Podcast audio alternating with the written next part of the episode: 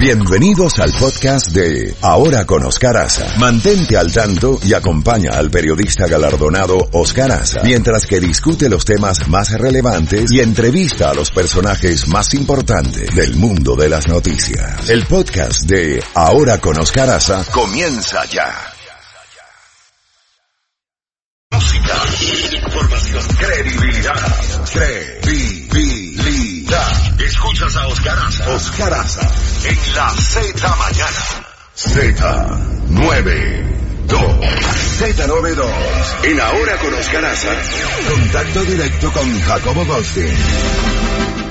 7.30 minutos. Eh, Jacobo, buenos días. ¿Qué tal, don Oscar Aza? Estaba hablando con Hernán Llanes y estamos hablando del frío y le dije que yo me siento como que estuviera a mitad del verano comparado con lo que está pasando en el resto del país. Es que es increíble esta ola de frío. Yo no recuerdo, Oscar, y mira que yo, yo estudié en este país a partir de 1948 y sí hubo frío y frío y, te he hablado de la congelada Washington de 1994, pero esto es increíble y la cantidad de estados que está afectando es, es, Mira, más de 7.000 vuelos creo que ya han sido cancelados en, estos últimos días. Tenemos eh, carreteras bloqueadas, calles intransitables, servicios públicos inexistentes, ya no hay ni quien recoja la basura, escuelas cerradas, eh, oficinas públicas cerradas, eh, un caos verdaderamente. Y esto va a ser grave porque prácticamente ha paralizado la economía en toda una serie de estados de la Unión Americana. Y eso que estamos todavía en invierno, hoy es 31 de enero, finaliza enero, es el 21 de marzo que se cree, según los humanos, de que comienza la primavera, o sea que todavía nos quedan nueve semanas. Así es, así es, Jacobo. ¿Qué más tenemos? Bueno, tenemos lo de Venezuela, Oscar. Eh, no sé si tú alcanzaste a leer en el New York Times, lo leí en Internet, un artículo que escribió Juan Guaidó, sí. que lo publicó el periódico, donde él explica, eh, habla de su vida como él, él es ingeniero, sí. como él, viendo lo que estaba pasando en el país, tiene 35 años de edad, Oscar. Tenía 15 años, tenía 15 años cuando Chávez llegó al poder. Eso te iba a decir, creo que Chávez llegó al poder en 1999, si no me equivoco. Sí. Ok, entonces él tenía 15 años y le tocó ver, ver cómo iba deteriorando el país y entonces decidió incursionar en la política. Y eventualmente, él, él venía de un estado pequeño, ¿no? Sí. En Venezuela, eh, logró eh, meterse va- a la de- política, él- siendo él-. Él es de Vargas, de donde hubo el deslave. Al deslave, sí, él habla de ese deslave y, y cómo causó estragos en su estado, ¿no? Se mete a la política, sale electo diputado, eventualmente sale electo presidente de la asamblea, pero una asamblea sin poder alguno porque los chavistas habían creado una nueva legislatura que era la constitucional, que simplemente era la que mandaba cualquier disposición que hacía la, la asamblea eh, de Guaidó y de, otros miembros simplemente era ignorada porque la asamblea constituyente creada eh, anticonstitucionalmente creo yo por los chavistas hacía y deshacía y no lo dejaba hacer. Y como te comentaba yo ayer y antier yo nunca pensé que había una salida por el lado este que estamos viendo que se declare ilegal la reelección de Maduro que todo el mundo sabe que fue ilegal y que entonces la constitución venezolana habla que, que al no haber un presidente legítimo en el poder, entonces el poder le corresponde al titular de la Asamblea Legislativa. Y, y por ahí salió la cosa y eso ha sido la base por la cual Estados Unidos ha reconocido a Guaidó como el presidente interino legítimo porque en varios países ya de América Latina y países europeos. Hace solo minutos el Parlamento Europeo reconoce a Guaidó como el presidente legítimo. ¿Te imaginas lo que eso representa? Lo que sí yo estoy viendo es que es que cada minuto que pasa más se acerca Nicolás Maduro a los altos jefes militares, no pasa reunido con ellos, desfilando con ellos, solo falta que pase cantando con ellos. mañana llega el vicepresidente Pence y se va a reunir aquí en Doral con el exilio venezolano. Sí, no, no cabe duda que el presidente Trump va a tener un papel preponderante si es que Venezuela recupera su democracia. Sin lugar a duda, hay que darle crédito por la forma en que él y su gente, empezando con el vicepresidente Mike Pence, su canciller Mike Pompeo, su asesor de seguridad nacional John Bolton, han estado en esto, metidos de lleno, porque ellos son los que han creado esta, esta internacionalidad. Primero eh, yendo Pompeo a las Naciones Unidas, luego, luego las declaraciones de, John Bolton, eh, la Secretaría del Tesoro, Minuchin, todo el mundo ha estado colaborando, Oscar, en, en buscar ayudarle a Venezuela a encontrar una ruta a recuperar una democracia que creyeron tener cuando eligieron a Hugo Chávez. Y luego todos sabemos las consecuencias eh, y los pasos estos fiscales, por un lado, congelando fondos del gobierno chavista y adjudicándoselos al señor Guaidó y lo que ha pasado con el petróleo, ¿no? Eh, al dejar de, de recibir el petróleo venezolano, eso es un golpe durísimo para una economía ya desgastada totalmente, un país que no tiene alimentos, un país que no tiene medicinas, un país donde los hospitales no tienen equipo porque el equipo que tenían está descompuesto y no tienen dólares para comprar comprar repuestos digo, el, país ha, sido totalmente como, como si una bomba nuclear le hubiese caído encima. Tres millones de venezolanos viviendo fuera del país, huyendo, de, y más que todo guiados por el hambre, la necesidad, una inflación extraordinaria. Yo me acuerdo mucho de lo que pasó en Alemania después de la Segunda Guerra Mundial, la inflación que hubo. ¿Sabes también dónde hubo mucha inflación? en Chile en la época antes de que los militares tomaran el poder, había una inflación descomunal. Y, hay, que reconocerle al presidente Trump y a su equipo esta labor extraordinaria, así la calificaría yo, en ayudarle a Venezuela. No solamente, eh, como tú dices, Jacobo, a Venezuela, sino a Cuba, han apretado las tuercas a Cuba y a Nicaragua. Eh, ahora Daniel Ortega ha creado un nuevo impuesto, impuesto para la clase empresarial. ¿Está loco? Bueno, estar loco es querer mantenerse en el poder a todo costo. Y eso es lo que está pasando. Y desgraciadamente lo vimos en el caso de Venezuela. Chávez creó toda una serie de organismos internacionales, UNASUR, eh, el ALBA. ALBA, y, y, sobre todo utilizando el petróleo venezolano para ganarse votos de todo mundo. ¿Qué le importa a un pequeño país caribeño apoyar a Venezuela en todo si a cambio de eso está recibiendo petróleo subsidiado o plazos más largos? O, o Cuba, ¿qué le va a pasar a Cuba si cae Maduro? Ah, esa es la gran pregunta, muy interesante lo que está pasando. Están pues, pues eh, las informaciones que tenemos que están bien preocupados en el gobierno cubano. Bueno, y, y si tienes razón de estarlo, ¿no? Recordemos lo que pasó cuando Rusia explotó, ¿te acuerdas, Oscar? Explotó más o menos en la misma época en que Chávez llegaba al poder.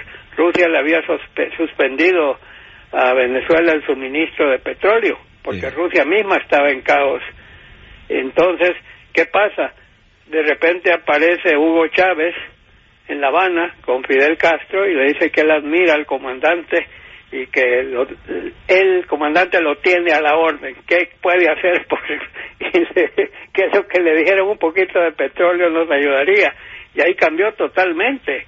Digo, eh, prácticamente Venezuela ha subsidiado al gobierno castrista. Así es.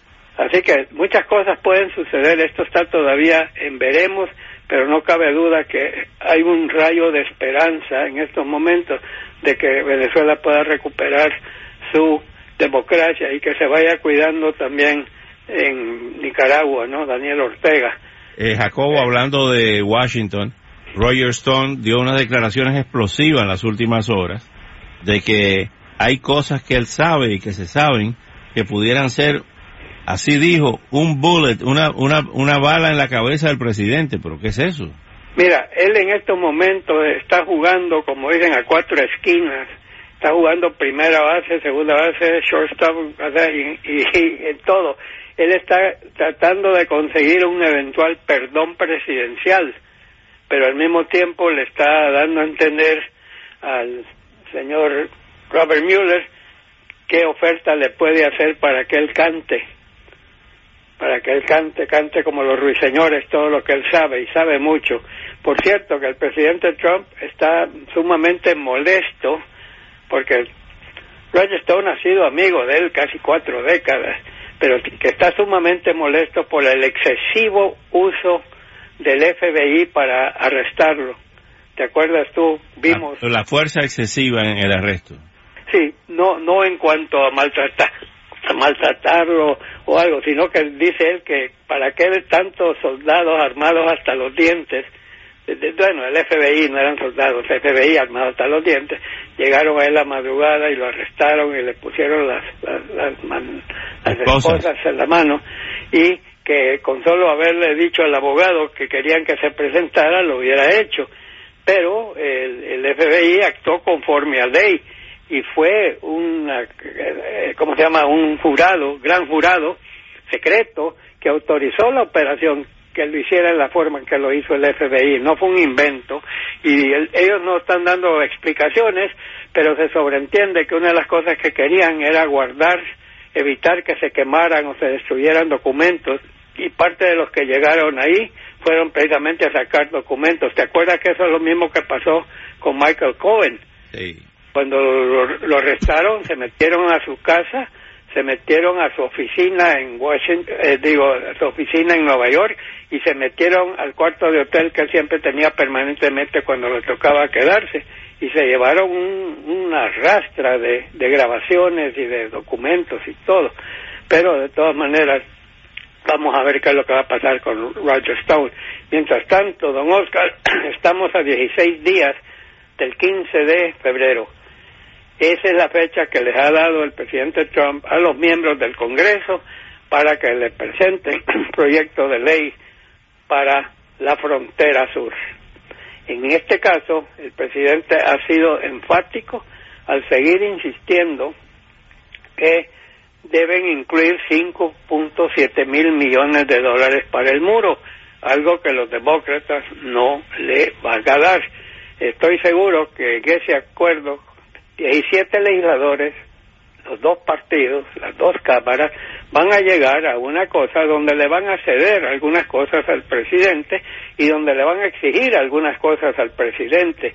Pero si él está cerrado en que tiene que incluir 5.7 mil millones de dólares para el muro, ahí no creo que va a avanzar. Y el mismo presidente le dijo al Wall Street Journal esta semana que él no cree que lo que le van a presentar eh, llene los requisitos que él está solicitando y se guarda también no solo un segundo cierre que sería explosivo y le haría un daño enorme a los demócratas, perdón, a los republicanos, le haría un daño tremendo a los republicanos, o irse por la vía de declarar emergencia nacional y usar eso para sacar fondos de toda una serie de ministerios, incluyendo el Ministerio de Defensa, para conseguir la plata que él quiere para, para el muro. Ahora, eh, apenas él tome esa decisión de emergencia nacional, estoy seguro que los demócratas ya tienen listo una petición a una corte de apelaciones para que declaren, eh, si no nulo, por lo menos inválido por un tiempo indefinido hasta que llegue a la Corte Suprema de Justicia. Ya tenemos el gobierno totalmente trabajando ya todo el mundo se reintegró, pero yo no veo a nadie sonriente, yo veo a gente preocupada que qué va a pasar a partir del 15 de febrero, que tienen miedo que les vuelva a caer la guillotina. Así que no sé qué es lo que va a pasar, sinceramente. Bueno, vamos a ver, eh, vamos a refrescar un poco con el deporte. Solo, solo antes del deporte, solo déjame decirte una cosa también que ha estado en los titulares. El presidente Trump está furioso con sus jefes de inteligencia. Estoy hablando del jefe del FBI, Christopher Wray, la, jefa de la CIA, Mina Haskell y el, director nacional de inteligencia, Dan Coates. Ellos siguen insistiendo que Rusia en las elecciones presidenciales del 2016, que intervino en las intermedias del 2018 y que está desde ya interviniendo en las del 2020 cuando Donald Trump buscará su reelección. El presidente llama a sus jefes de inteligencia como eh, crédulos, personas que están... Ingenuas, naif. Ingenuas, me gusta esa palabra, ingenuas. Eh, y que deberían de volver a tomar clases en la escuela. Para mí, no creo que esa es la mejor forma de proceder con gente que está manejando servicios de inteligencia, que son personas sumamente respetadas, todos ellos. Y bueno, pero así es el presidente cuando cuando considera que le llevas la contraria. Ellos no le están llevando la contraria a él, él les está llevando la contraria a ellos. Ellos le están diciendo las cosas como son. Así es. Jacobo, qué misterio el de este jugador que venía en una avioneta Piper del Reino Unido a Francia y ha desaparecido en el Canal de la Mancha, como desapareció Glenn Miller, ¿te acuerdas? El gran director de orquesta. Seguro en la Segunda Guerra Mundial seguro, no, no, no cabe duda, este, este jugador es argentino y ha sido un golpe durísimo para, para su patria, para su familia y para el deporte, Oscar. Así es. Ahora déjame felicitarme un poco a mí, yo mismo, como, como Guaidó, me voy, a, me, me voy a nombrar que estoy encantado y que estaba yo equivocado.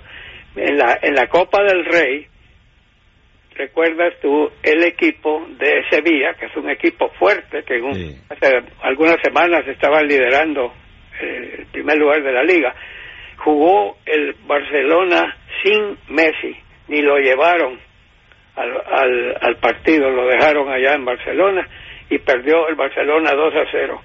Para seguir en la Copa del Rey, que no los eliminaran en, el partido de regreso, necesitaban ganar por tres goles sin permitir un gol de la oposición. Y yo dije, eso es prácticamente imposible.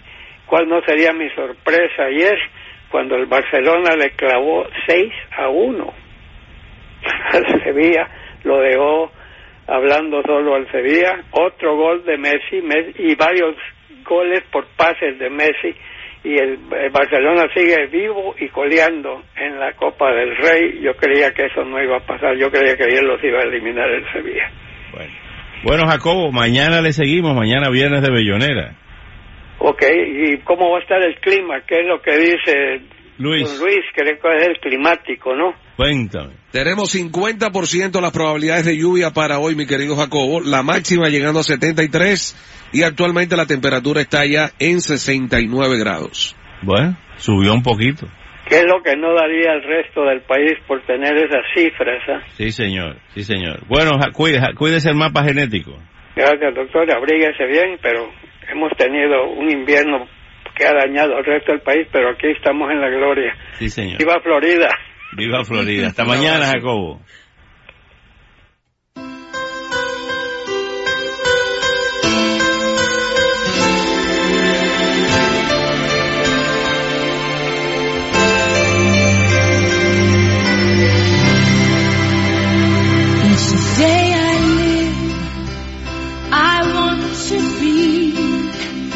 a day to give the best of me. I'm only one.